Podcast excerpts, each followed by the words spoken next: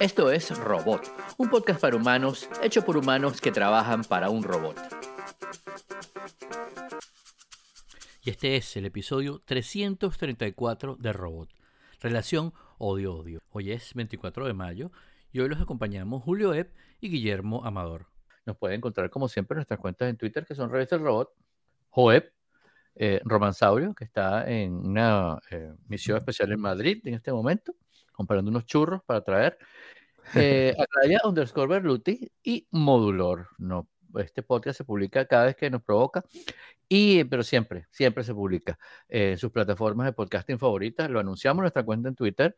le llega un aviso también en su, en su mm, plataforma de podcasting favorita de nuevo.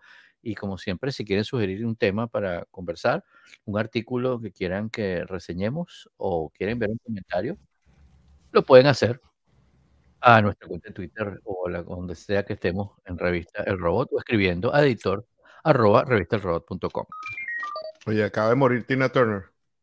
Sí, vale, lo acabo de ver. Sí, sí, yo también. No me ha dado tiempo ni siquiera a leer los obituarios, pero creo que una cosa que mm, eh, va a ser bien interesante sobre Tina Turner es que Tina Turner tuvo un resurgimiento, ¿no? Fue, fue una estrella en los años 60 con Ike Turner.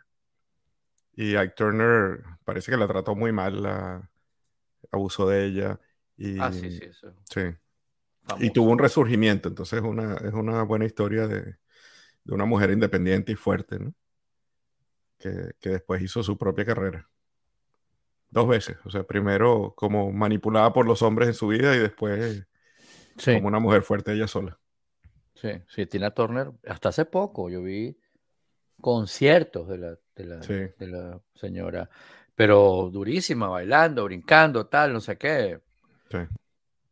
Igual que en su eh, eh, no digamos sus años mozos, sino en los años que nosotros la conocimos, ya, ya en los 80, creo, ¿no? Ya era una, eh, sí, ya era, una famosa. What's Love Got to Do, este, y We Did, paréntesis, We Did, em, y, y, ese montón de, de, de, de, temas que hizo para, para películas también. Sí, me alegro mucho que e, ese, tuvo esa, esa buena época, ¿no? Donde yo creo que, yo no sé si estoy recordando mal, pero me la imagino al lado de David Bowie, de y de gente como él, ¿no? Sí, sí, y de, este, hecho, también eh, me recuerda mucho, me recuerda mucho a mm, lo que pasó también muy similar, no sé si no sé, no, si la historia de maltrato creo, pero muy similar con Cher, ¿no? Que era Cher y Sonny Bono y, y Sonny and Cher eran, y después ella se, estaba sola, de hecho hay, hay, unos videos bien buenos de, de, los 60 o 70 que eran Cher y Tina Turner cantando juntos. Ah, sí genial, lo voy a hacer. Lo voy a hacer Hay que buscarlo. Sí, lo voy a, voy a lo busco y lo ponemos en las notas. Y, mm, ¿cómo se llama? Y también después, en los 80 y 90, sobre todo, eh, Cher, que siguió, que tuvo como ese relanzamiento, renacimiento, que estuvo en películas también, muchas películas. Hasta un Oscar, sí. Ganó un Oscar eh, y un montón también de canciones que son de, de, soundtracks y que estuvieron hasta, creo que nominadas.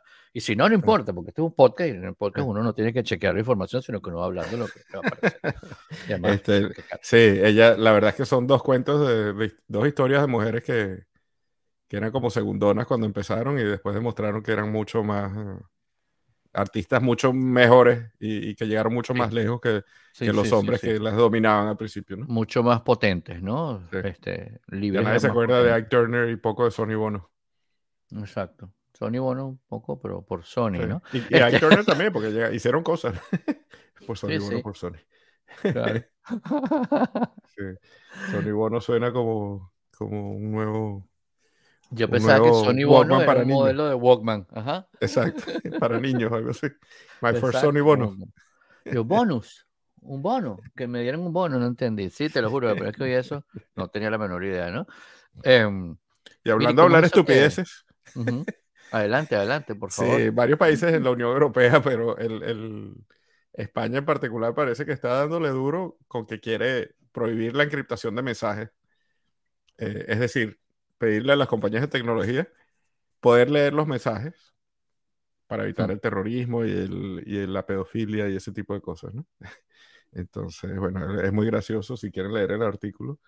Este, que es lo que necesita el gobierno de España y algunos de los otros en, en la Unión Europea, es alguien que sepa de tecnología para que les explique. Como ese grupo de red, eh, explícamelo como que tengo cinco años, lo que significa encriptado. este, y también lo que significa este, el mundo, ¿no? Porque tú no puedes mandar un mensaje encriptado de los Estados Unidos a España y que en España no sea encriptado, ¿no? Entonces, la única manera de resolver esto es que España prohíba WhatsApp, Messages, Telegram, Signal, eh, Facebook Messenger, ¿qué, más?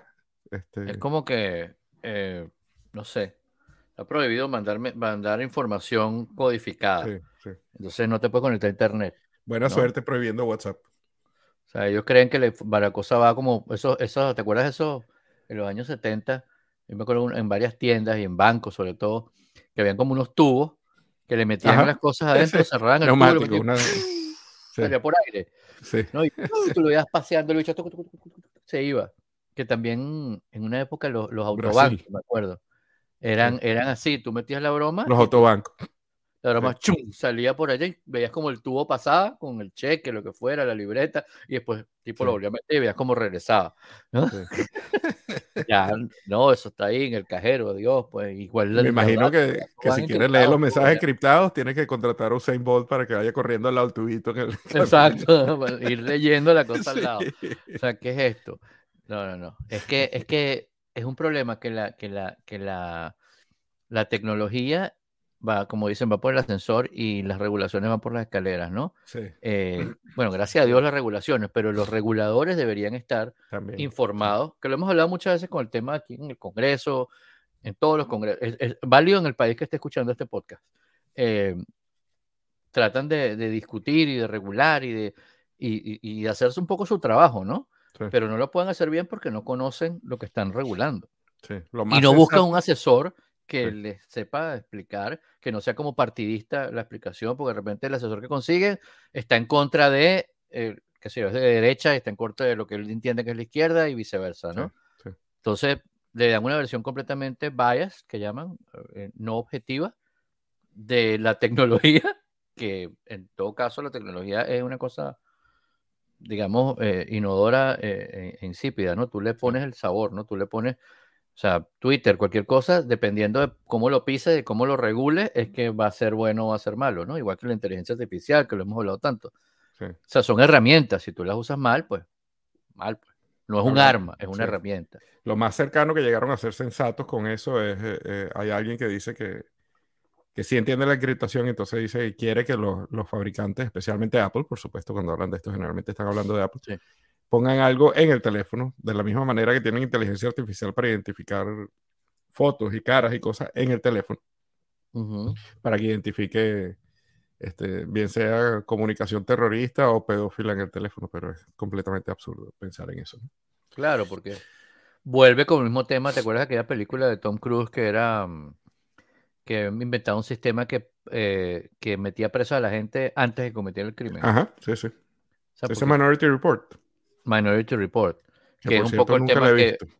No, tienes que verla. Sí, es una de esas que tengo que ver como vi la otra vez. Eh, Debe estar abierta en algún lado. sí, seguramente. O sea, olvídate. Seguramente. Está todas las Top Gun y todas las cosas, pero, pero me refiero que eh, tú, lo hablamos alguna vez también con el tema del algoritmo, que por ejemplo, cuando aquí cuando van a alquilar algo, cuando te van a analizar el crédito, o cuando te van a dar un trabajo, o cuando te van a inclusive a dar acceso a un sitio, porque eh, hay, hay, un tema de inclusive de identificación de rostros que está ligado a un algoritmo, y si la foto es muy oscura, entonces esta persona es de cierta raza, y entonces esa persona de una vez ya saben que es terrorista. O sea, nosotros, por ejemplo, somos una gente que no pasamos muchos mucho esos filtros porque no somos el core de un papel bond, sino una carpeta manila, ¿no? Entonces, eh, e, ese tema, ¿no? Ese, ese tema del, del, el que hizo la programación de repente tenía un, de nuevo, bias, tenía, tenía, no era objetivo, y lo, lo, programa a su objetivo, ¿no? Que, de nuevo, es la importancia. A veces ni se da cuenta, ¿no? claro, no se da cuenta, porque es como, bueno, como a veces uno ve esas series que están basadas en las cosas de los años 60 y 70 que la gente se comportaba distinto porque como dicen, the more you know, ¿no? Sí. De repente era normal, la gente fumaba en cámara, tomaba whisky en cámara, ahora en una película la ves, o la ves en una serie, pero ya, ya hemos pasado como los, la, la parte del oscuran- de, de la, la locura, el oscurantismo, y ya, ya Sí. entendimos, y entonces vamos para adelante. ¿no? Todo tiene la misma cosa, ¿no? Un momento está todo prohibido, ahora otra vez lo, lo empiezas a ver, ¿no? Pero como normal, y ya la gente le explica, mira, esta escena puede tener consumo de alcohol, sexo e insultos, o sea, te avisaron, ¿no? Que, bueno, más, más menos, pero tampoco, tampoco, em, tampoco coarta la libertad de, de expresión, ¿no? Pero esto, insisto, tienen que saber a qué es lo que se están enfrentando para poderlo regular, para poder hablar, para o no o decir que no debe ser regulado, o sea, Sí. es un, es una locura y Sí, todo el tiempo lo- se repite, se repite, se repite. ¿Y viste el cuento de Analyst 941? Qué loco. Qué locura, ¿no? loco. Este, para los que no saben, eh, Analyst 941 era una de estas personas que publicaba leaks o información privilegiada de Apple en su blog. Y parece que lo que hace Apple, y posiblemente muchas compañías, ¿no? Pero Apple es muy particular en esto porque es una compañía que tiene muchos secretos. Sí. eh, es que le da a ciertas personas en la compañía diferente información. Y entonces, este, dependiendo de lo que se publique en los, en los sitios de rumores y de secretos, sabe quién está revelando los secretos. Y era la hermana de Annalise 941 y la despidieron. Y, y el leaker eh, Annalise 941 escribió en su último post, es él pidiendo disculpas por lo que hizo, que se le fue la mano y que le hizo perder a su, a su hermana perder un tremendo trabajo en Apple Claro, imagínate tú. porque él estaba publicando cosas que Apple no había dicho y que no, realmente no son verdad, sino que le habían plantado a su hermana. Qué broma tan Y que, loca. y que no sabremos, bueno, yo no sé, pues, eh, si la tipa nada más estaba contando en el hermano y el hermano estaba publicando y ella no sabía, o que sí estaban los dos en, en el mismo. ¿Quién sabe? ¿Quién confabulados, sabe? no Eh, sabemos, porque pues. el, el- el error de ella y lo que hace que a ella la despidan es que está contando cosas que ella claro, no debe ella no debe contar cosas que le dicen que son confidenciales de su El hecho de que él además esté blogueando, bueno, ella puede haberlo sabido o no, pero, pero ya, ya había cometido el, el error que no debía Sí. cometer. Y me imagino que debe haber tenido un NDA, que yo no soy muy amigo de los NDAs, pero si los Sí, pero- firmas, los firmas, pues. Exacto, si firmas, cúmplelo. Sí, sí, tienes que cumplirlo. Qué locura. Ahí está la historia y es, es todo un... en, en las notas está la historia, el que quiera profundizar un poco en la cosa. La carta de... El último post de Analyst 941 es buenísimo porque el tipo se ve como un tipo bien sensato, ¿no? Es como que se dejó llevar. Exacto, Este, como que está bueno. pidiendo mira, disculpas y... wow. Sí. Y, Y, Microsoft tiene su... La locura del, del, del- del- de la, la realidad la, inteligencia artificial está por todo, es el nuevo juguete, ¿no? Está en todos lados. Sí, sí, sí, increíble. Y, y Microsoft es una de las compañías que lo, que lo está como, este, embracing, la palabra. Estoy Sí, como- sí, bueno. Sí. Siempre me ha caído mal la gente que no se acuerda de las palabras en español. Y claro, después, y después dice, o la traducen como Sí. embracing, la traducen como abrazando. Abrazarse. Pero Microsoft está nueva dándole durísimo con la inteligencia artificial. Y entonces, básicamente, este, nuestro amigo Carlos Granier nos dio ahí, hizo un resumen en su, en su página de Build 2023 y, y básicamente el resumen es que hay un, yo lo llamo Clip Pilot, porque es Clippy, pero para, el- para los años 20 del siglo XXI que se llama Copilot, eh, que es, de- y, es donde Microsoft está implementando su, su inversión en ChatGPT en todos lados. La que más me llamó la atención es en Terminal, porque yo confieso que yo no termino de, de verle el queso a la tostada a estas cosas, ¿no? Este, he probado montones de cosas, no sé si es que mis prompts no son buenos o qué, pero he probado montones de cosas y hay pocas cosas que me. Ujú. De repente veo, yo creo que tú hiciste unas imágenes con, los- con los generadores de imágenes Sí, que a mí sí, me sí. gustaron mucho y cuando yo traté de hacerlas, eh, no me gustaban. No me gusta Mm. lo que he obtenido. No sé si es que a- no, eh, estas esta inteligencia artificial no saben hacer manos, por ejemplo. Eh, Son complicadas con las manos. sí, son complicadas con las manos. sí. Una cosa que yo he, he oído que para lo que es mejor, es, eh, lo- especialmente los chats, es para que te escriban cosas, ¿no? Entonces yo dije, bueno, ya que yo soy tan flojo para escribir mi newsletter, déjame ver si esto me puede escribir como un esqueleto en mi newsletter y yo lo puedo rellenar. Y le pedí que me escribiera un newsletter corto sobre, sobre noticias del mundo de Apple, por ejemplo, que se parece un poco a lo que yo estaba haciendo. Noticias y tips. Y entonces la respuesta que me dio, y primero pensé que era ChatGPT 3.5, y estaba con una cliente que paga, tiene la versión paga del 4.0, y me dio exactamente la misma respuesta. Y me dijo que Apple estaba a punto de lanzar el iOS 15. Eh, ¿Qué otra cosa me dijo? Eh, los tengo por ahí, pero todo tenía por lo menos año y pico de desactualizado. Entonces, realmente yo pensando si yo lo puedo usar para mi trabajo, eso, eso a mí no me sirve, pues. No. Eh, estamos esperando que Apple posiblemente dentro de dos semanas esté lanzando el iOS 17. Y esto me decía que pronto viene el 15. Este, sí, o sea, no, yo no puedo mandarle eso a mis clientes, ¿no? Claro, claro. No, ah, el tema que estábamos conversando ayer también de lo de Apple es que Apple nunca se... Apple y muchas compañías que mm, uno las ve como innovadoras, pero en realidad lo que hacen es que, por ejemplo, nuevas tecnologías que acaban de salir, no ah, vamos a volvernos locos, ellos esperan un pelín. Es muy raro que Apple haga eso, sí. No, eh, cuando, antes, cuando Steve Jobs, a veces que hacían las cosas ellos de primero y era todo un problema, ¿no? Como cuando quitaron el, la unidad de disco de, disquete, ¿no? ¿Te acuerdas? Yo me enteré como que no, imagínate, qué horror. Y ahora. Apple es atrevido con algunas cosas, pero el USB tenía años.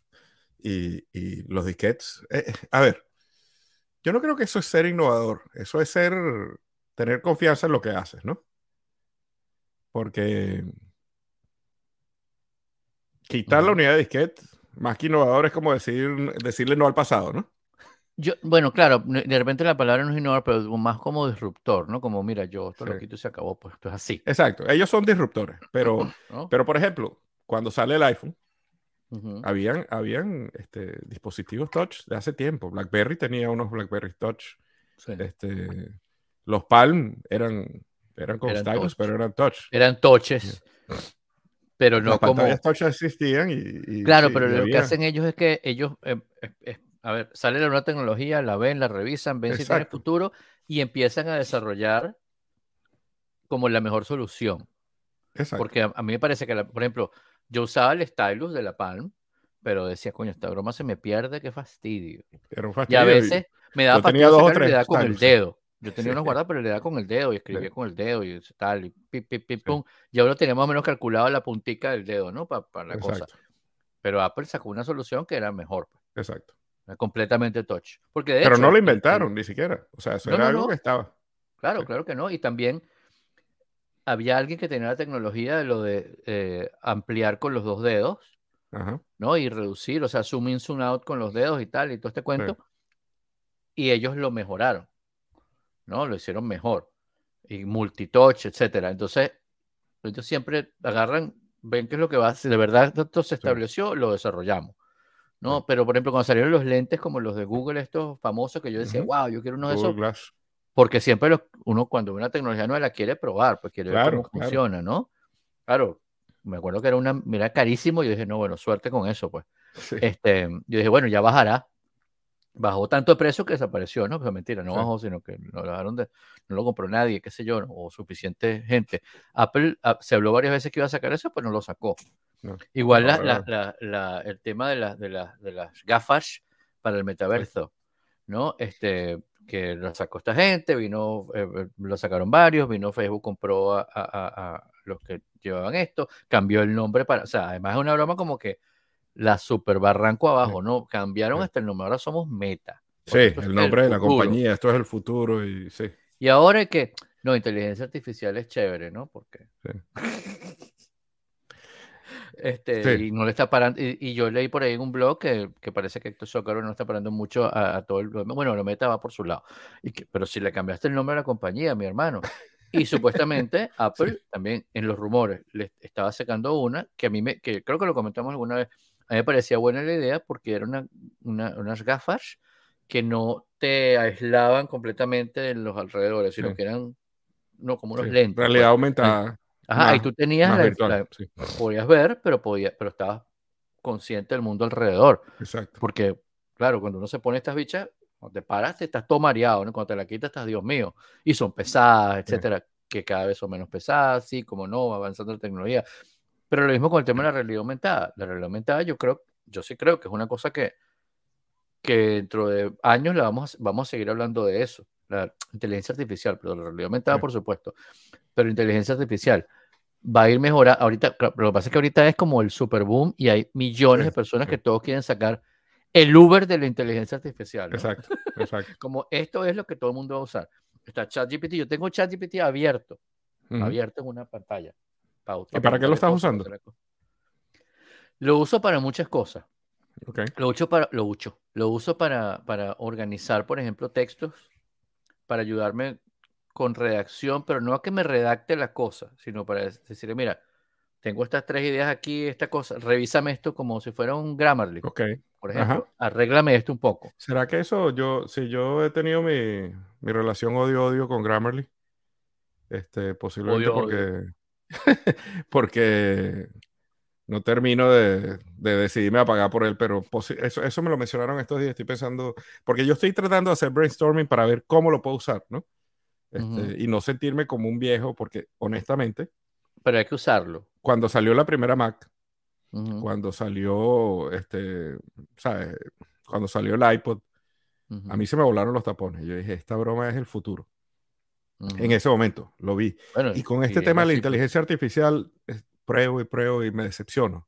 ¿no? Este, y tengo la impresión de que hay algo que no estoy viendo o que un día va a ser tan inteligente que va a ser ese momento, ¿no? El momento de la singularidad, tal vez.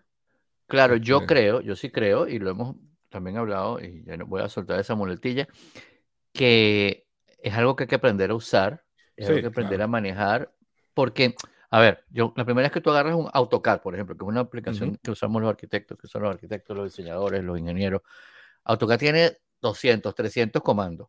Para aprender a usar AutoCAD no tienes que aprender los 300 comandos. No, claro. Tienes que aprender la base y después tú decides qué usas allí. Sí, todas esas aplicaciones que complicadas, nunca Photoshop, Exacto. este, parecen, Photoshop, etcétera, Illustrator, hay herramientas de sí, todos parecen la de consola de un avión cuando lo ves y te Exacto, asusta un que- poquito. pero hay cosas que tú nunca vas a usar, Correcto. nunca, nunca. En este caso, no sé si en la consola de un avión, que probablemente sea igual, pero en esto hay cosas que tú nunca vas a usar. No tienes que saber usarlas. ¿no? Este, el médico que opera el cerebro no es el mismo médico que opera una rodilla y de repente Ujú. nunca se aprende la base, de nuevo, pero va para el detalle y se especializa en un detalle. Uno igual, uno, uno tiene que tocar todas estas cosas para ver qué le funciona y qué no. Por ejemplo, la, la, la em, ChatGPT es una cosa que llaman LLM, Large Language Models, Correcto. ¿no? Que reorganizan, son cosas, son sistemas alimentados que lo van alimentando y, con, y, y él va reaccionando y tú lo vas además educando.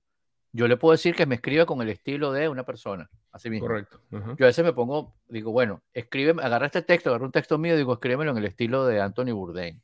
Y el tipo, hola amigos, soy Anthony Bourdain, así mismo, cómico. Y empieza, pero tú lo lees. Yo agarré una vez el mismo texto y lo puse Anthony Bourdain, Guy Kawasaki y Gary Vaynerchuk. Ajá. A ver, y el bicho me lo escribió y era el mismo texto, pero distinto. El estilo era distinto. Claro, porque él sabe quién es esa gente. Claro. Yo le estoy enseñando cómo escribo yo para que él más o menos me corrija las cosas y no, y no pierdan. A veces tengo varias ideas, las quiero ligar y cómo puedo ligar esto, cómo puedo hacer esto. Pero yo le pongo, o sea, yo, yo le pongo toda la información. No es que le digo que también lo puedes hacer, pues yo he probado. Yo la otra vez estaba haciendo un programa para el, para el curso, para el, para el, el posgrado que estoy dando de, de nuevas tecnologías en creación de contenido digital. Eh, dije, oye, tengo estos temas que quiero dar, organízamelos. O sea, cu- ¿cuál debería dar primero y después? Pero era para probar. La verdad me lo organizó perfecto, me hizo el programa. Me lo puso, o sea, con los datos que yo le di. También le puedes pedir de cero, hazme un, hazme un, porque estaba, cuando estaba dando la clase, yo a veces me preguntan cosas. Yo podría decir, vamos a probar. Entonces uno que era, este, hazme un recetario de cocina. Y el- el- la broma lo, lo hizo y lo organizó, claro, lo decidió él, porque no le- la única información que le puse, hazme un recetario de cocina. Lo organizó por orden alfabético. Y me puso Ajá. aperitivos, bebidas, comidas, o sea, era como por A, por B, por C, por D, por Z, qué sé yo. Y ponía, y, e hizo todo, hizo el índice, ¿no? Entonces yo le podía pedir que me desarrollara los capítulos y que me hiciera recetas. claro, tienes tú que revisar y ver si eso es verdad. Claro, si claro. de verdad esa mezcla es venenosa o no. O sea, qué sé yo. Pero es, es No, pero da un increíble. punto de partida. O- Otra cosa que he oído yo, los- para Claro. los escritores es, es buenísimo para... Claro. Que fue la razón por la que yo sí. estaba tratando de ver lo del newsletter. Este, el, lo que aquí llaman el writer's block. Cuando estás bloqueado y no sabes qué escribir. Ujú, y, ujú. este, y entonces están hablando también, por ejemplo, de Hollywood, que, Sí, que va a ser muy fácil que decirle, por ejemplo, escríbeme un episodio de CSI donde sí. hayan, hayan dos casos y uno sea de un cuerpo que encuentran en el desierto sin ningún tipo de identificación y el otro sea una persona famosa del mundo Claro. de las finanzas y, y que uno se Sí. quede como en un cliffhanger y- para el próximo capítulo. Y parece No, que es no. buenísimo para eso, ¿no? Sí, sin embargo, Y después tú lo Eh, limpias y lo arreglas, por supuesto. claro, tienes que, como, como, como punto de partida, como para, yo lo uso al revés, yo lo uso como para que me arregle la, a- Ok. organízame esto que creo que está un poco, ajá, tal. A Y veces, le ¿no? pegas el Que- texto que tú hiciste. Claro, le pongo un texto Ok. mío y le digo, revísame esto bien. Entonces, que quiero que, o por ejemplo, tú lo puedes decir, escribe una carta que hable de estos tres temas dirigida a esta persona y que mencione a esta otra persona. Y te hace la carta. Te la hace casi perfecta. Sin embargo, o sea, es correcta. Es una, son, hace, tiene resultados más o menos correctos, que pueden tener errores, pero digo, gramatical, etcétera, pueden ser bastante correctos. Sí me he dado en español, en inglés, lo que tú quieras. Sí me he dado cuenta que en español es bastante como reiterativa, como que va como cambiándole como, como sinónimos, pero de repente en la misma mismo párrafo tienen la misma idea tres veces, ¿no? Este, hay que revisarla bien, pero hay una cosa que tiene el ser humano, que es que el ser humano eh, comete errores. Y eso es importante en cualquier cosa creativa, los errores. No, no solo cometerlos, aprender de los errores. ¿no? Este, a veces la parte más, más, la mejor parte de una serie es cuando se equivocaron en una broma y el tipo improvisó y no estaba en el guion. Esta cosa va a seguir el guion sin salirse del guion. ¿no? Por ejemplo, hoy leí que hay unos nuevos para hacer podcast. Y tú le dices, búscame sí? este tema, genera y hazme un podcast con estas voces. Inclusive puedes grabar tu voz, nuestras dos voces y grabar podcast. Pero esos son súper aburridos. Porque nunca se sale, o sea, siempre van como correctos. Inclusive le Claro. puedes decir, equivócate, y se va a equivo- pero se va a equivocar correctamente, ¿no? ¿Me explico? Entonces, tengo amigos que escribió un libro de inteligencia artificial que se llama Las máquinas no sueñan, ¿no? Y me parece súper buena la analogía. Le pongo, la- las computadoras no corrigen las malas ideas, que es lo que dice eh, uno de los productores de John Wick. Le estaban preguntando en, en, en revista Wired acerca de, mm, de los efectos especiales y no sé qué, qué opinan las computadoras y la, y la inteligencia artificial generativa, que es lo otro, el GAN, ¿no? Que es um, Generative Adversarial Networks, Ok. ¿no? Que toman, es, súper- es fascinante, son, es, un, es el modelo computacional, digamos, tiene dos partes, una que propone y una que corrige, ¿no? Entonces está todo el tiempo una tratando de engañar a la otra, así mismo está diseñado, de manera que eh, siempre tienes que hacer iteraciones, iteraciones y mejores, no se va mejorando. Wow. Claro, tú le vas diciendo, primero tú lo vas alimentando, después ella se va alimentando, después esa alimentación se va, se va- va creciendo de tal manera que ella sola mejora las imágenes que te está dando, ¿no? Que están basadas en cosas que, que, que alimentaron o consigue por internet o que consigue por cualquier lado. Por eso hay el tema de que puede ser un plagio, tanto con el tema Claro. texto como con el tema Claro. imagen. Entonces, por eso, pues, entonces el tipo este di- dice que él no está en desacuerdo con usar la, la, los GAN. efectos especiales, pero que sin embargo las computadoras no pueden corregir cuando las ideas son malas. O sea, te puede, en Photoshop tú le puedes quitar unas arrugas a alguien, o puedes arreglar un, fondo, o puedes cambiarle el color de la ropa, o el, o el sitio donde está. Pero si la idea de la película, o sea, la- la pre- la- la- el prompt que le estás haciendo a la inteligencia artificial es malo, si la idea es mala, la computadora no puede hacer nada por eso. Ella va, va a ejecutar perfectamente lo que tú le Una mala pediste, idea. Ujú. la mala idea, ¿entiendes? Wow. el monstruo Milton, ¿no? y que perfecto va a salir, claro. pero es malo, no sirve, Sí. ¿no? Wow. Entonces, pero sin embargo, para cerrar por mi lado, es importante aprender a usarlo y, y lo de los prompts, uno, yo te lo voy a, voy a poner las notas, yo compartí para la clase esta que te digo de los Ajá. de- de- que está en España, que es pura gente, cuando vi la lista de, de- de- de gente que ve la clase, wow, ministros hay. Hay gente, una persona, el encargado, el director del sistema de aeropuertos de Marruecos, no sé qué, vainas así. Yo, wow. Y yo hice una lista que la voy alimentando, está, está ahí en un, Google Doc, que tiene ejemplos de mi journey, o sirve para cualquier GAN, eh, ejemplos sencillos o ejemplos también complicados, ¿no? Que son prompts de, tres párrafos. O sea, que los he ido alimentando y también tengo, y también puse unos prompts para ChatGPT, por ejemplo, lo tengo aquí abierto, siempre lo tengo abierto porque lo voy, cuando veo una cosa, antes lo tenía en unas notes del, del teléfono, ahora eso lo lanzo para allá para, para que esté en un solo sitio y fácil de conseguir. Entonces, por ejemplo, este prompts de ChatGPT, eh, hazme, un, hazme un resumen de, de, este, o sea, tú le pones un documento tuyo o de otro, hazme un resumen de esto. O hazme un resumen de esto, tuviste que esos artículos dice eh, ¿por qué pasó tal cosa? Hay cinco, cinco puntos para entender eh, qué cosa que pasó. Tú le dices, hazme un resumen de esto y sácame cinco puntos para entenderlo. Y te lo hace, te lo hace perfecto. Por ejemplo, hazme un brainstorming para nuevas ideas. Esto lo vi ¿Recuerdas que una vez fuimos a una reunión de podcasters en Fort Lauderdale y había un tipo dando una charla que él decía que él vivía de escribir artículos de ese tipo? que eran básicamente artículos basura. A mí me da una rabia, me dio una rabia ese tipo porque era como, pero sí, eso, espero que ese tipo esté desempleado y, que la inteligencia artificial sea una de las primeras cosas que le ha quitado el trabajo. Claro, porque esto sirve para agilizar el trabajo, agilizar, agilizar. Esas son cosas que, a las que tú vas a llegar en algún momento, porque para darle el prompt necesitas tener inteligencia tú, real, no artificial. Eh, y para entender que eso que, que, puso está bien o mal, porque tú lo lees y él dice, wow, yo le pregunté por mí. Y el tipo eh, se metió en mi, en mi blog y dijo que mi blog era, eh, eh, era de Andrés López. o sea, más o menos, en algún lugar de mi blog habrá una mención. En ningún lado dice que, que, que yo soy Andrés López, ni que el blog es de Andrés López. Entonces él se equivoca. ¿No? Este, claro, yo no soy famoso como Trump, que si le pones, ponme a Trump arrastrado para la cárcel, pone una foto perfecta, claro. en, el caso de un gang. Pero esto fue el caso de ChatGPT, por ejemplo, em, lo puedes, em, le puedes decir, mira, a mí me gusta comer esto, y yo peso esto, y yo sufro esto, esto y esto, hazme una dieta. Y te la hace.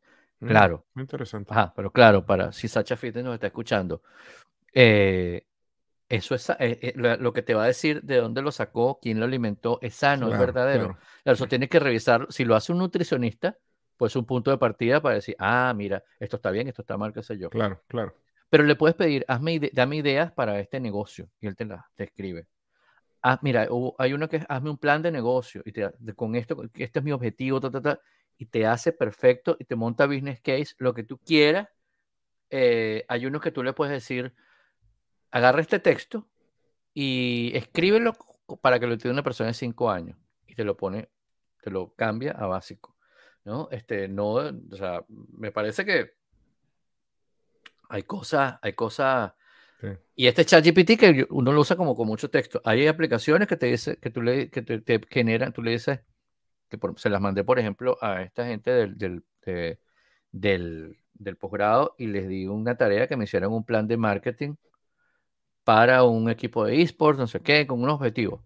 Y les di unas herramientas que tú le metes el objetivo, el target, eh, los recursos que tienes, el nombre de la marca, y te hace, incluso te hace la presentación. Wow. O sea, Está bien. Este, definitivamente tengo que seguir aprendiendo de, inteligencia artificial. Por, favor. Alguien que acaba de, anunciar inteligencia artificial en la próxima versión de Photoshop es Adobe.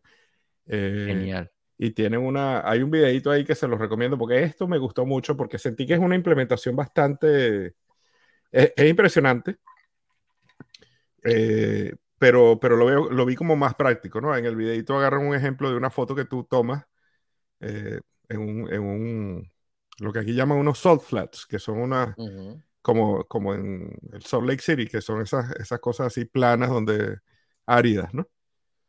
Mm. Y entonces Eh, el nuevo Photoshop tiene una herramienta que es como un generador de imágenes. Entonces tú le dices, seleccionas un área como seleccionabas antes en Photoshop. Eh, simplemente seleccionas un área y, el tipo le dice, ponme aquí un carro de los años 50.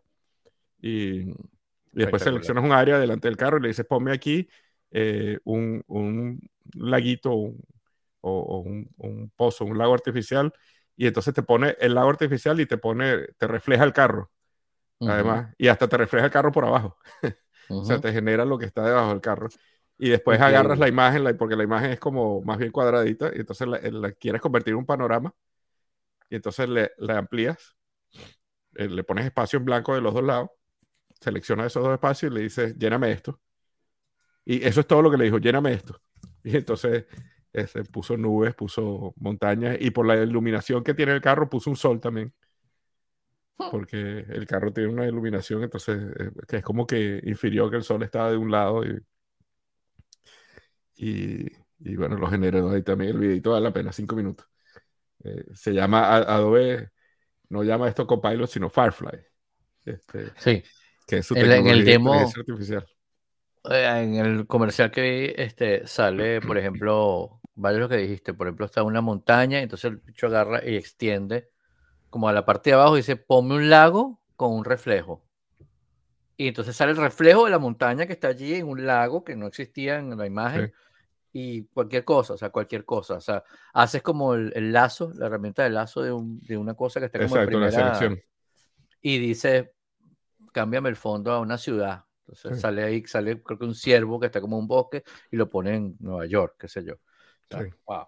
Eh, eh, de nuevo, actúa con cosas que están ahí almacenadas y, con las ideas que tú les pones. Y me doy cuenta que tal vez yo, mis prompts son muy ambiciosos, ¿no? Porque yo, yo tengo, especialmente cuando ah, yo soy aficionado a la fotografía, a mí me encantan los retratos, me encantan las fotografías de gente. Entonces yo siempre, siempre, como que pedía gente, entonces las manos eran raras. La, este, y, me di cuenta que en esta demostración de Photoshop que hace Russell Brown ahí, este, nunca pone gente. Este, está poniendo un carro, está poniendo una montaña, está poniendo. y quedan perfectos, ¿no? Entonces, a lo mejor hay, hay que saber las limitaciones y saber qué pedir. Claro. Un tema que yo te quería. Pero pedir, pues. exacto. Un tema que yo te quería preguntar, porque es algo que hay mucha gente ha hablado y que estuvimos también hablando con unos amigos. ¿Tú piensas que es un error que Apple no esté hablando de inteligencia artificial? Porque todas las otras grandes compañías de tecnología están como dando segurísimo. Google con BART, eh, Microsoft con, con Bing y Copilot. Y, pero es que, este claro, pero es que, por ejemplo, Microsoft y Google son empresas que, que son empresas más de servicios que de, que de productos. A ver, de productos físicos. ¿no? menos de este, hardware. A, a, pesar, claro, a pesar de que Apple crea su propio sistema operativo y mejora su propio sistema operativo. Pero yo me imagino que lo que están es, yo, yo creo que lo que están es tratando de definir qué es lo que van a hacer. Claro. Porque yo no quisiera, por ejemplo, que mi teléfono estuviera, o sea, mi teléfono es una herramienta que yo la cambio como yo quiera. Yo no quisiera que tuviera como precargado una, un sistema que pudiera hacer cosas por mí. Eso me recuerda a lo que estábamos chateando eh, esta mañana de que alguien quiere un mouse y yo estaba recomendando los de Logitech son muy buenos y los de Microsoft son muy buenos también. Pero como Microsoft en estos días anunció que todo va a tener inteligencia artificial, tal vez hay que comprar el mouse rápido antes de que tenga inteligencia artificial, ¿no? Porque que haga la cosa por dos lados. A ver, lo estoy diciendo hoy, lo digo hoy por tema de privacidad, pero obviamente, por ejemplo, las cosas que te, que te corrigen un texto, que te arreglan, inclusive lo que eh, eh, la cámara que tú estás usando ahorita cuando tú te mueves te sigue, eso es inteligencia artificial, ¿no? Este, Obviamente, ¿no? El que me escuchó me dice, bueno, estúpido. No, pero lo que me refiero es que no te controle el, output, Exacto. ¿no? Que tú decidas exactamente qué output es, y yo creo que para eso tienen que decidir muy bien qué es lo que le van a poner y dónde, ¿no?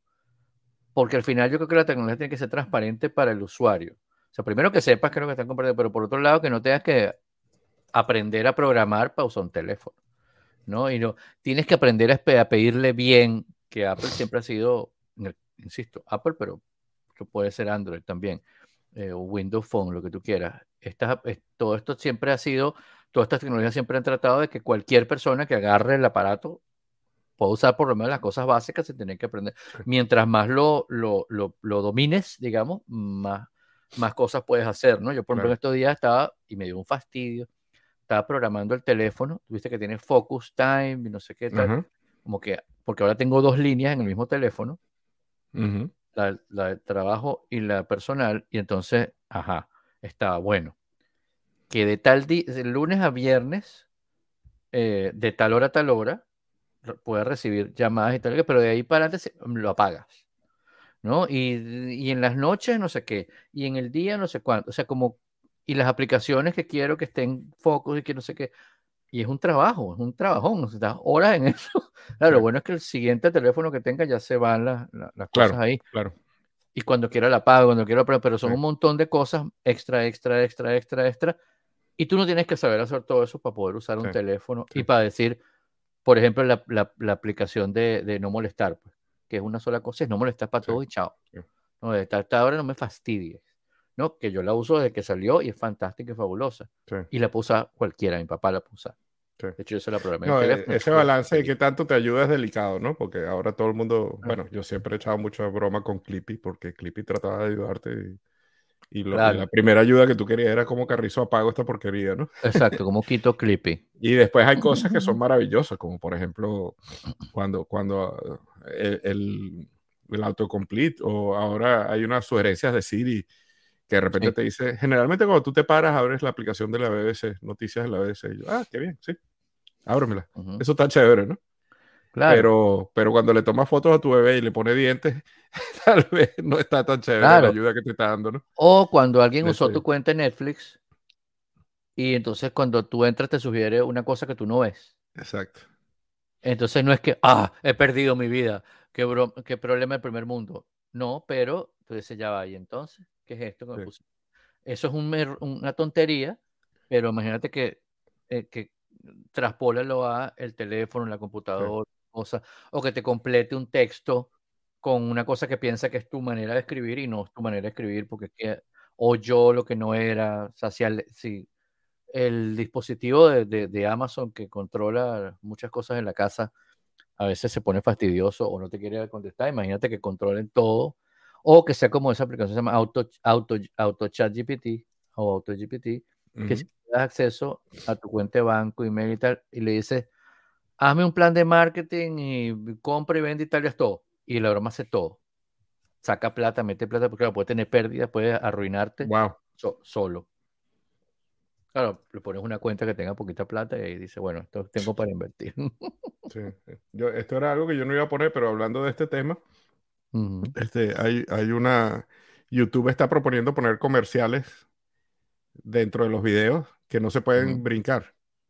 Este, Ah, bueno. y, me da mucha risa porque estas compañías a veces son tan innovadoras, ¿no? Pero básicamente están volviendo a los comerciales de los años 50 y 60 en la televisión, ¿no? Este, y, y hay un comentario muy bueno de John Gruber donde dice, y es verdad, este, la tecnología bien usada este, no- nos da una cantidad de beneficios, ¿no? Eh, eh, y, por ejemplo, cuando salió el primer Tivo, ¿cuál era el gran, la gran innovación del Tivo? Aparte de que te grababa las cosas, era que te podías brincar los comerciales. Ujú. Y ahora Claro. esta super compañía Google te está diciendo la nuestra nueva innovación es que no te vas a poder brincar los No te vas a comerciales. poder brincar los comerciales. Vamos a, poder, vamos a volver a los años, a los años Yo no 60. tendría problemas con que hicieran eso, por, inclusive hasta en televisión, si me hicieran el gran favor de mantener el mismo volumen. Sí, Porque eso es una cosa típica de todos los comerciales. Claro, allá hay aplicaciones de inteligencia artificial en los, en los televisores hace tiempo, en los monitores, ya no televisores, que mantienen el mismo volumen. Pero con todo y eso, a veces el volumen viene por un, el, el, el, el, que sea, el soundtrack viene por un lado, la voz viene por otro, el ruido- entonces tú estás, subes el volumen Sí, al sí, sí. máximo para poder oír la voz y de repente empieza una música y la broma te arropa y salen a comerciales si estás viendo Hulu o alguna cosa así y ¡boom! Durísimo. Sí, O sea, sí, terrible, manténme el mismo sonido y yo te dejo los comerciales, pero no me vuelvas loco. Pero, eh, eh, yo, yo quiero que vuelvan compañías como Tivo y que, y que desaparezcan un poquito, no desaparezcan, pero que, que no, no dominen tanto Que le bajen el como volumen. Google con ese tema de Sí, sí, que no tienen el interés del usuario en mente, ¿no? tal cual. Mira, chicos, vamos a saltar al tip de la semana. Ok. El tip de la semana, este, en, en- si tienes un teléfono y tienes poco espacio en tu iPhone y te vas a, lo- a, la- a los settings y en general donde está la parte de almacenamiento iPhone Storage, hay una opción que es Offload Unused Apps o no sé cómo se dirá en español, si quieres buscarlo ahí, yo creo que tú tienes el teléfono en español, ¿no? pero Eh, no que es eliminar aplicaciones eh, que no se usen. Que no se usan. Ujú. Y, y eso está bien chévere porque todos bajamos aplicaciones porque mira, bájate esta aplicación, no sé qué. Después, tres años más tarde, Sí, Todavía es está ocupando espacio en tu teléfono no uso, y tres sí. páginas de aplicaciones y no te acuerdas de qué aplicación es. Entonces, Offload on Use Apps, después de cierto tiempo, te deja el iconito ahí para que tú sepas que esa aplicación la bajaste en algún momento, pero la aplicación Ujú. realmente no está en el teléfono y no está ocupando espacio.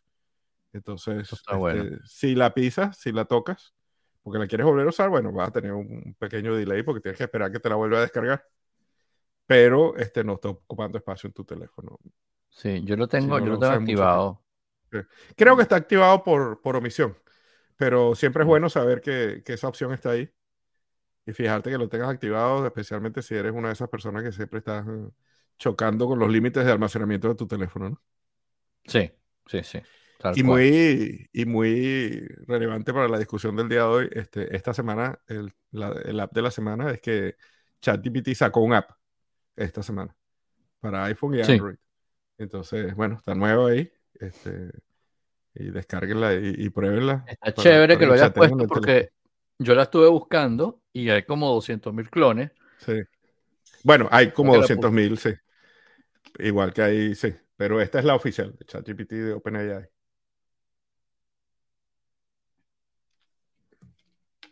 Súper, súper. Y oye, veo, veo que le sacaste la, la, la- el- el- la inversión a Apple TV Plus, ¿no? Sí, estoy viendo mucho Apple TV Plus. La verdad es que creo que les conté que tenía un, un- Yo no tenía Apple TV, tenía uno que tú me habías regalado, el- creo que era una versión 3 o algo así. Este, de hace mucho tiempo que ya habían algunas cosas que no corrían. Y en diciembre tenía un cupón de Google, de, Google, de Costco, Ujú. Que tenía que utilizarlo, eran como 180 80 dólares. Wow. y fui y me compré un Apple TV. Fue lo que se me ocurrió comprar. Y, y este, estoy usando Apple TV y me gusta mucho el, el Watch Now, ¿no? Que es un fastidio porque Netflix no, por alguna razón, están peleados con Apple y entonces no integra ahí, ¿no? Entonces cuando, ahí, sí. entonces cuando tú... Hay cosas que estás viendo, te dice todo lo que tú estás viendo en todas las aplicaciones menos Netflix. Entonces, bueno, estoy viendo muchas cosas de Apple TV la verdad es que Apple TV eh, tiene bastantes series y películas de, de muy buena calidad, ¿no? Están como pura crema lo que están sacando ahorita. Sí, no, no, Entonces, genial. yo no sé si tú estás viendo Drops of God. ¿La empezaste a ver, no? No, no, lo tengo en mi, tengo en, Sí. en mi lista. No, no me parece genial, pero está chévere. Es una, es una coproducción francesa y japonesa. Y es el cuento de una eh, muchacha que su papá era el mayor experto en vinos del, del mundo. Y, pero eh, la deja con su mamá sola y el tipo se va a Japón y, y vive en Japón y da clases de enología en Japón. Y cuando el tipo se muere, deja una tremenda herencia. Eh, pues lo más valioso es el, es el, el eh, ¿cómo se llama eso? El, la cava, porque tiene vinos carísimos en la cava. Pero entonces en vez de darle la herencia a su hija, le deja a su estudiante favorito y a su hija una especie de, de concurso. Tienen que identificar un vino. Tienen 30 días para identificar un vino. Ujú. Y, y si lo identifican, este, se quedan con toda la herencia. ¿no? Ujú, ujú. Eh, está chévere, los actores son chéveres, es bien bueno eso que sea Francia y Japón. Me parece que el- la premisa es un poco loca, ¿no? Porque lo primero que yo haría sería voltearme y decirle, mira, si el que pierda va a tener cero y, Claro. y- y si nos ponemos de acuerdo, este, los dos tenemos, somos Sí, pero eso es millonarios. una cosa que uno Sí. dice, pero la gente como que no. Sí. En todas las series, películas, etcétera, es la misma cosa. No me da la Todas las series, películas, la cosa es que la gente no se comunica.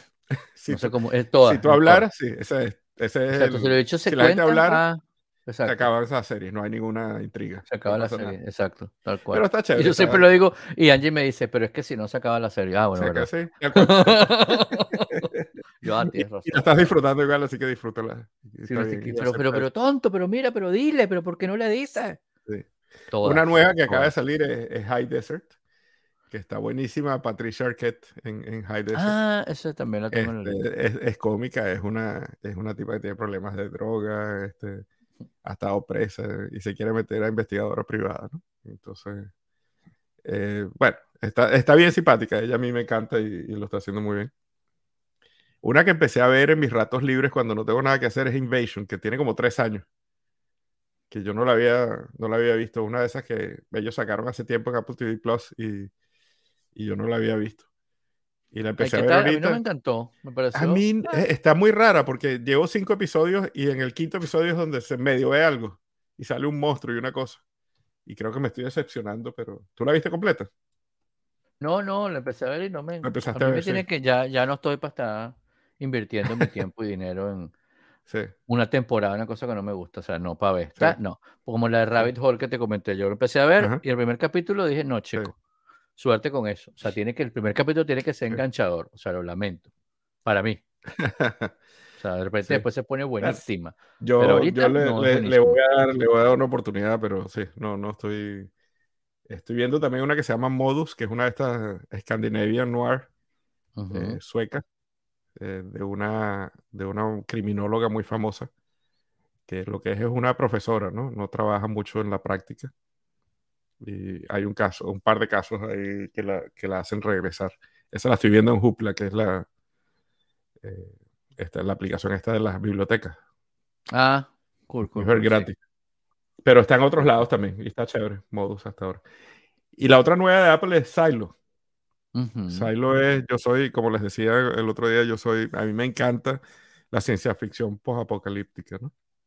Y, y Silo es, hay un, hay un silo gigantesco Sí. eh, donde vive un gentío, viven 10.000 personas. Y hay como toda una mitología de que no se puede salir afuera porque es tóxico. Y, y hay una penalidad, la gente puede decir, yo me quiero ir, y entonces te vas y tienes que limpiar el monitor donde, donde se ve para afuera. Ujú. Este, entonces tú te acercas a la camarita, limpias, entonces la gente ve un poquito mejor lo que está afuera. Eh, pero la gente vive asustada, vive dentro de este silo, hay como diferentes niveles, los de arriba son los que gobiernan, los del medio es como todo el mundo y los de abajo son los que hacen mantenimiento y, Bueno, claro, Y- como la- y- una sí, analogía entonces- bastante directa, ¿no? Sí. Súper. Pero está simpática, está bien simpática, este, tiene buenos actores, está... Ay, se me fue el nombre ahorita, pero ya lo vamos a... Sí, ahí va, Tim, Tim, Tim Tim- Robbins, ¿no? Tim Ro- Robbins, ¿qué el apellido? no, es Robbins, sí, sí, Tim Robbins. No sé. Tim, vale, vamos a llamarlo Tim. Sí, está bien, bien chévere hasta ahora. Este, si te gusta ciencia Sí, sí, ficción y tiene buenos actores, tiene... Esa sí me enganchó en la primera. Mm, cool, cool, Y- cool. Y está... Y como las de Apple TV Plus y las de HBO, Viene Ujú. de a poquito. Está de a poco. Sí. De las que he seguido viendo, bueno, Ted Lasso, este, Claro. Barry, Barry, que está loquísimo. Barry, la, vi en el avión ahorita yendo, Sí. viniendo de México. ¡Wow! ¡Qué locura! Pero está Sí. buenísima. Está buenísimo, sí. Y buenísima. creo que es la última temporada en, en ambos Sí, es la última ¿no? temporada. Es la última temporada de Barry, de Succession y de Ted Lasso. Ted Lasso. Ted Lasso, de verdad, todos los episodios de esta temporada han sido excelentes. Eh, Yo no he visto el último, pero todos son Uno mejor que el otro. El último lo vi ayer y de verdad, es- yo pon- pon- pongo por ahí, es mi, es mi sesión semanal de limpieza de lagrimales. O sea, la broma lloras, te ríes, tal, dices, wow, Sí. increíble. Y ahora también la música que pusieron, bueno, la música siempre es buena, Ah, pero la música de, es- de este episodio es Ajá. espectacular, Qué espectacular. bien. Qué bien. espectacular. Hay una parte que hablan de que Freddie Mercury fue dueño del equipo de, de- de Richmond por un, por un tiempo. Ah, sí. Ajá, y trató de, de poner una canción para que fuera la canción del equipo, que sabe Fat Bottom Girls. Ajá. Pero bueno, parece que ofendió a mucha gente. Dice, ay, las Fat Bottom Girls. No, las Flat Bottom Girls. Dice el tipo. No, muy cómico, muy, muy cómico. Muy bueno. Está muy bueno. Y ya es el, Y- y- y el los último episodio. Oh, wow. La semana que viene es el 12 y Sí. último. Qué lástima. Sí, increíble. Parece que van a sacar unos Sí. spin-off de como de varios subtramas, Sí. porque típico, porque ya también el tipo quiere descansar, pero esta, esta temporada estaba escrita y actuada de una manera increíble. De Sí, verdad, sí. Buenísimo. mis buenísimo. respetos, de verdad, qué increíble, qué increíble, uno no se imaginaba. Y esa La- es una de la- esas, sí. sí. Ujú. Y es una de esas series que tiene como tantos niveles, ¿no? Sí, sí, sí, Este, total. yo, yo, tú sabes que Matías es fanático del Manchester City y esta semana el Manchester City ganó la liga. Sí. Y entonces yo estaba viendo algunas cosas del Manchester City y sabes que los, los hermanos de Oasis, los, los Gallagher, Sí, son fanáticos del Manchester City y, y uno de ellos, Noel, sacó un video. Eh, Mm. La canción de Manchester City eh, es, es Blue Moon. Y entonces hay un video de Noel Gallagher eh, no sé si es Noel o Liam, pero uno de los dos, no, eh, hermano. Cantando Blue Moon. Y yo lo vi y me moría de la risa porque yo lo busqué por curiosidad. Y el, el video empieza con el tipo caminando y hay como una especie de maniquí con la franela de Manchester City. Y el tipo se acerca al maniquí y le da un beso al, al emblema.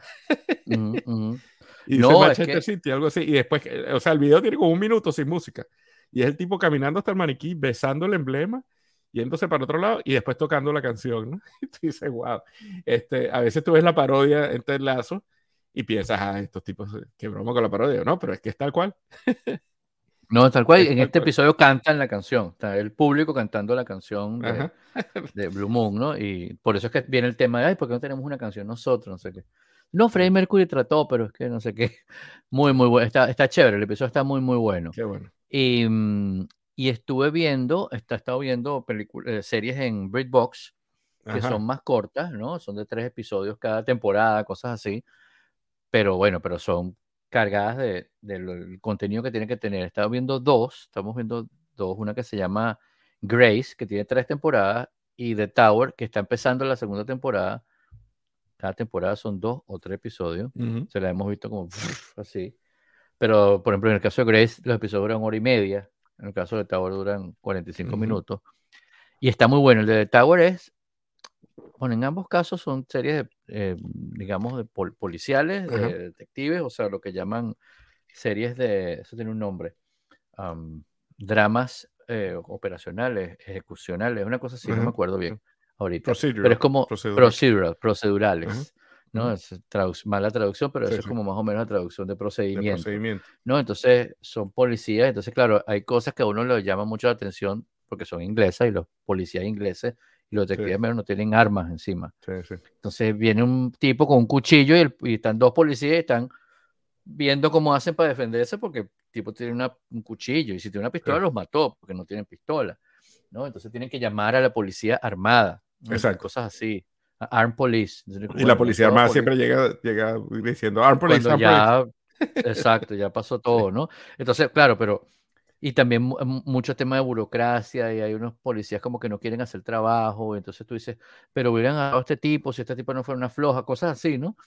Y, pero, la, pero las tramas son buenas porque estás como tratando de descubrir la Sí. cosa, no es como tan obvio, ni son como la mayoría de las series de policía y de, de misterio, que es como, em, ¿cómo se llama? Am, Deus ex, ex machina. Exacto. Como que sí, sí. ves mil cosas y al final hay como una, una solución que nunca, resuelve, nunca sí. tuviste, nunca viste que cómo llegabas allí, ¿no? Si esto tú puedes haber, puedes ir armando y puedes decir tal por tal vaina. O sea que es chévere, ¿no? Eh, está chévere. De Tower es como em- empieza con un crimen, la primera temporada que pasa en una torre, pero la segunda temporada se sigue llamando de Tower, pero son diferentes cosas, pero están todavía la misma gente, ¿no? Este, más o menos la misma gente involucrada, como que se sigue desarrollando esas relaciones.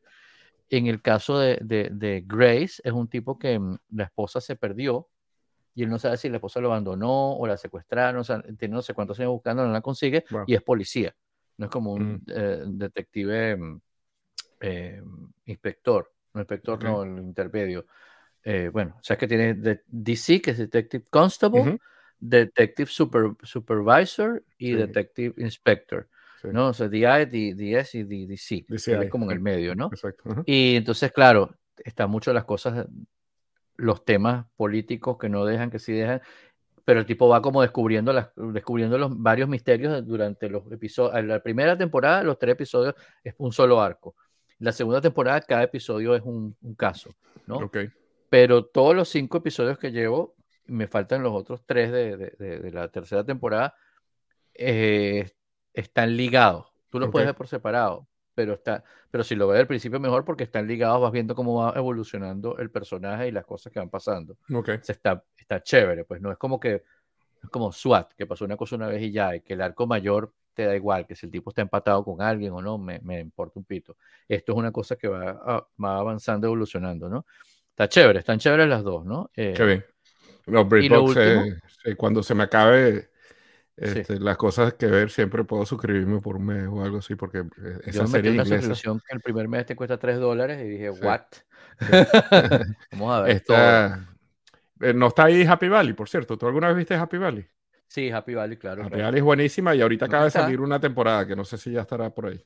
O solo Yo veo mucho una serie que está ahí, que antes la veía en otro lado, que se llama mm, Death in Paradise, Ajá. que es como una estación de policía de tres En una policías en una sí. isla. Sí, una isla No, del Caribe. Caribe. inglesas, sí. inglesa, no sé qué, muy bueno, muy bueno. Y han ido cambiando como el detective, el primero Ajá. lo mataron, el segundo se fue, el tercero Sí. está ahorita y se va a ir Es de esas que por duran, sí. Es Sí, un poquito como Midsommar Murders, que tiene 24 ocho temporadas sí. y tú, ¿what? y son como ligeras, pues son Sí, sí. chéveres. Son súper ligeros, sí. Este, y la última noticia, digamos, que tenemos por hoy es que HBO Max, después que era HBO, HBO Now, HBO no sé qué, Go. HBO. Max, ahora es Max.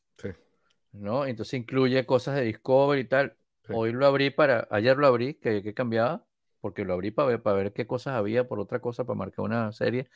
Y entonces tuve que descargar la aplicación de nuevo. No, lo mejor es que si abres la aplicación vieja, que yo lo hice hoy también, Ajá. y te, te aparece, abre y te dice lo que tú estás viendo, te está, tú entras a tu perfil, tratas de ver algo y te dice, eh, te, te da un error y no te explica nada. Dice que hay un Sí. problema. Hay un problema. Y no te explica. Debería No decirte, debería pasarte la otra o deberían haber metido la, la actualización ahí. y La está. actualización debería ser simplemente un cambio de nombre y actualización. No deberías tener que bajar otra Exacto. aplicación y borrar esa. Dice, y- tuve que bajar- exacto. Toda la aplicación. Lo loco es que cuando entré, de una vez, ya tenía todo puesto. Sí, No tuve que tu volver. de la otra, sí. Y no tuve que volver a poner la Sí, clave y tal, no sé loco, qué. Lo loco. que hice fue cambiarle las caritas a los, a los usuarios para divertirme un rato y no se han dado cuenta. Sí. Bueno, nadie me ha escrito en la casa todavía las caras que le puse. Pues salen todas las series de HBO y de Discovery Sí. y de Y Bobby. por cierto, este, bueno, este, está más decir, pero yo creo que la, la joyita en HBO Max o en Max es HBO. Y es como que Sí. tú, no sé, es como que tú tengas una marca registrada del iPhone Sí. Plus y No, entonces le quites Apple el nombre de iPhone y lo llames solo Plus. No, de que, ajá, Apple Computer sea computer. Sea O sea, no sí. loco. Max era X, o sea, me da igual Max. Yo dije Max, Y tú sabes que, y tú sabes que Max, eh, eh, Max, óyeme a mí, HBO, es una de esas marcas que para mí es una marca muy prestigiosa, ¿no? Y además Súper. tienen una cosa, yo no me fijé si lo tiene en Max, porque empecé a ver un episodio de una que tú recomendaste, que es Perry Mason. Ah, buenísimo. Este, empecé a ver un episodio y no me fijé si sale el logo de HBO con la Ah, estática. Habría que ver. que Yo creo que los van a poner para que uno sepa que es de HBO, que es de Discovery, que es Discovery Kids, no sé qué. Ok, porque, porque una, eh, estaba leyendo un, un libro que, voy a recomendar aquí posiblemente la próxima vez, que se llama Psych, que es de un profesor de psicología, eh, y él, él da clases de psicología, lo que aquí llaman 101, en, en Venezuela lo llamábamos psicología general 1, que es como la primera psicología que estudias cuando estudias psicología, ¿no? Y habla de Freud, de Skinner, un poquito de todo el mundo. Y cuando estaba Ujú. hablando de, de Skinner y el condicionamiento, un ejemplo que usan muchísimo es HBO, porque HBO tiene ese, esa, el logo, la estática y el corito que hace. Ah, y, y cuando tú ves eso, si, a ti, si tú has visto series que te gustan en HBO, es como un estímulo que te, que te hace sentir bien, ¿no? Tú ves eso y te acuerdas de Game of Thrones y te acuerdas de, de Claro. Los Sopranos y te acuerdas de The Wire y Pero- te acuerdas de todas esas cosas Pero es que eso es buenísimas que han habido branding ¿no? 101. Branding ¿entiendes? 101. También. Y ahora le O sea, quitaron si el tú nombre. estás alimentando una marca por tanto Sí. tiempo y haciéndole la marca premium y la marca más, Sí, entonces le vas a quitar la marca. O sea, bueno, yo, yo de verdad no entiendo, pero suerte. Eso se lo dijo Sí. ChatGPT, quítale HBO, que no entiendo qué es. ¿No? Que además No HBO, se para el que no sepa, significa Home Box Office. Sí. Box Office es taquilla, básicamente. O sea, Era taquilla como el cine casera. en tu casa. Era como El cine en tu casa, la taquilla de Sí. cine de tu casa. Una cosa así era el nombre de HBO originalmente. Claro. Homebox y decían Homebox Office. Y claro, Max. Max integra un montón de cosas, este, el Food Network y Discovery y una cantidad de cosas, pero es como, sí, eso es, es la joyita, en ese, todo ese llamado- paquete es HBO. HBO y chao. O sea, Sí. HBO incluye todo esto. Y no sé, HBO and Friends. Classic, HBO no sé qué, HBO and Friends. Pero bueno, en fin. Bueno, muchas gracias a los que nos estuvieron escuchando por acá. Gracias a Oscar por participar en el chat. Y se quedan por ahí viene Aglaya Berluti. Aquí conversando con Guille, gente, me deben haber extrañado. Estuvimos como dos meses, trece, tres días, dos horas, un minuto así, el podcast de cultura pop por este lado de la vida. ¿Y qué les tenemos que contar, Guille y yo? Bueno, para comenzar, este mes se celebra uno de los acontecimientos de, digamos, de la ciencia ficción literaria, que creo que es digno de celebrarse y lo vamos a celebrar en eh, revista El Robot, conversando un poco sobre Ray Bradbury. Ray Bradbury y sus obras han sido adaptadas más de 60 veces. Pero lo interesante no es tanto las adaptaciones, sino el hecho de que sigue siendo vigente. Fíjense, este año se cumple este, 70, 70 años de la publicación de Fahrenheit 451. A mí me parece interesantísimo que sigan produciéndose adaptaciones, sobre todo porque estamos viviendo una época donde tenemos algo que me parece muy parecido al comité de censura que se describe en el libro, y es estos lectores sensibles que supuestamente están revisando obras para que sean más accesibles y sobre todo más consumibles a un público moderno. Yo no sé qué piensa Guille de eso, pero a mí me da miedo. A mí cualquier reconversión de obra que no implica al autor, sino que está en manos de un tercero, a mí me parece terrorífico. Entonces yo creo que la obra de Rat Bradbury, sí, no, yo creo que la obra de Rat que aparte, aparte de, de, ser una cosa de gente cerradamente, es una cuestión de flojera, ¿no? Si a ti te parece que un libro, que un texto, que una cosa eh, va a atentar, porque además siempre, siempre la cosa va a atentar contra la sociedad y contra los niños, ¿no? y les importa un pito la sociedad a los niños. Sí, esa es como la, la, esposa del reverendo Alegría. ¿Qué piensan los niños? ¿Qué piensan los niños? Pero al final es una cuestión también de, bueno, educa tú a, tus hijos, pues, ¿no? Le explicas, bueno, esto es así, bueno, esto es asado. O sea, el típico cuento de los pájaros, las flores y las abejas, ¿no? O sea, echa el cuento tú, pues. No esperes que otro se lo eche el cuento. Fíjense, yo, yo soy lo que se podría llamar la generación del cristal, yo sí me ofendo por muchas cosas, pero en este caso no estoy en absoluto de acuerdo con la censura y la autodisposición de material que no involucre a su autor. O sea, ¿qué hubiese dicho Rad Bradbury de esto? Que a Ronald Dahl, que evidentemente Ronald Dahl es el niño malo de la literatura infantil, es una persona que era en vida, era antisemita, eh, tenía problemas de homofobia, problemas de misoginia, xenofobia, o sea, el hombre no era un santo y evidentemente parte de ese pensamiento retrógrado está en sus libros, pero el que tiene que censurarlo es el lector, en ninguna forma tiene que censurar un organismo ajeno a la persona que lee, porque eso quiere decir que alguien está decidiendo por ti que se puede leer. Entonces, bueno, yo creo que una de las grandes cosas para celebrar a Bradbury es volver a ver todas las adaptaciones hay montones, hay revisiones, hay spin-off, hay este, reinvenciones construidas a partir de sus relatos. Yo estoy hablando de una en Revista El Robot que muy poca gente le prestó atención, pero que es una gran, gran película. Digamos que la conclusión de por qué se escribió un libro que se habla sobre la quema de las ideas, no es la quema del libro físico, sino la quema de las ideas y que hace necesario que todavía estemos pensando en por qué la quema de las ideas debería ser el límite que ninguna sociedad debería cruzar. Entonces, bueno, me pueden leer por Revista del Robot y van a leer un poquito sobre la adaptación de HBO del libro, que a mí me parece muy respetable, que es con Michael B. Jordan Berluti. Este, Eh, y a mí me parece bastante interesante, hablando muy en serio, me parece que a pesar de sus errores de ritmo y tono, es bastante interesante, sobre todo tiene un guion bastante rescatable, porque profundiza y lleva al resalte, digamos que del lenguaje, eh, en el lenguaje cinematográfico, de lo que realmente queremos saber. ¿Por qué una sociedad decide quemar un libro? ¿Por qué una sociedad decide que algo no debe ser leído, consumido, explorado, profundizado, comprendido, heredado? Entonces, bueno, gente, ahí se los dejo. Otra cosa que quería hablar con Guille es que escribí un artículo para esta semana, antes de nuestra crítica de La Sirenita, que se llama El problema no es la sirenita, el problema eres tú. ¿Por qué el problema eres tú? Porque mucha gente me ha llegado a estas orillas del Mar Caribe diciéndome que qué mal, que la sirenita es negra, que hay tantos personajes que se pueden reinventar. Gente, yo voy a dar tres explicaciones básicas. ¿Qué es lo que pasa con la sirenita? Para que dejen, por favor, de estar con el mismo legui porque de verdad me da yuyu cada vez que la gente se pone por ese lado. Primero, meterse con una niña como Halle Bailey, que es un ángel cuya voz es extraordinaria y que es principalmente el motivo por el cual deberían ver esta película. La niña es extraordinaria, su papel de Ariel es asombroso, ella en general es una actriz y cantante que le pone el brillo y sobre todo le pone el cuerpo, digamos, a una nueva generación de niñas que se van a ver reflejadas en esta nueva Ariel que no está buscando el amor, sino que está buscando el conocimiento. ¿qué les quiero contar sobre esto? En primer lugar, mucha gente me dice esto. Y escucha Guille porque me lo dice y me quedo fría. Ajá. Viene la gente y me dice, pero, ajá, ¿por qué Mulan no puede ser negra, pero la sí? Ok. Yo se los voy a responder. Nadie se los responde, yo se los voy a responder. Vamos a hablar de eso. La sirenita no existe. Ah, sorpresa, no existe la sirena. La sirenita, con cualquier color de piel, la historia sigue siendo la misma. Es la hija de Tritón que llega a la superficie y básicamente lo que tiene que buscar es un motivo de vida y su colofón vital. ¿Ok? Eso no va a cambiar porque ya sea verde, con rayas, con, con transversales anaranjadas. No va a cambiar.